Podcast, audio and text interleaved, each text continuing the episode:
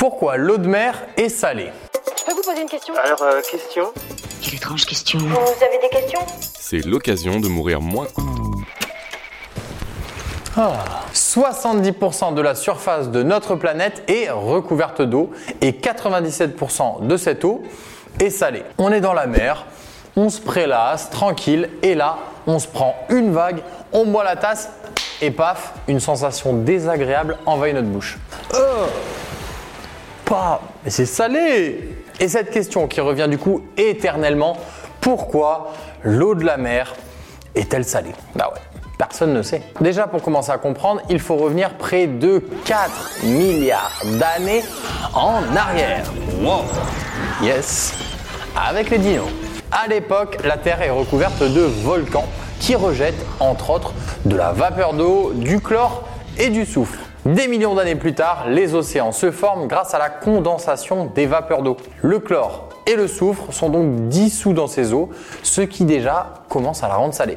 Mais ça, c'est que le début de l'explication. Pour la suite de la réponse, eh bien, il a fallu attendre 1979 pour résoudre ce mystère. Et ouais, c'était hier. Et ça, c'est grâce à l'océanographe Bob Ballard et à son équipe.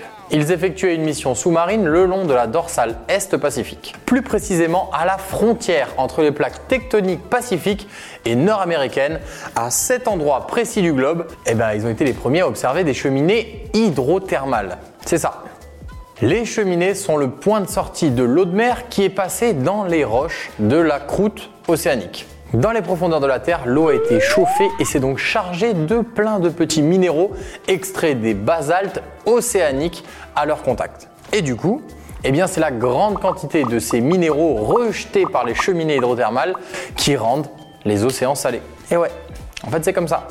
Donc en fait, pour faire plus simple, l'eau s'infiltre dans la terre puis ressort par les cheminées avec plein de minéraux, ce qui rend notre mer salée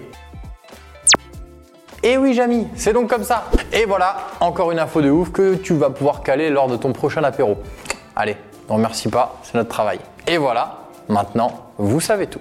Au revoir, messieurs, dames. C'est ça la puissance intellectuelle. Sapristi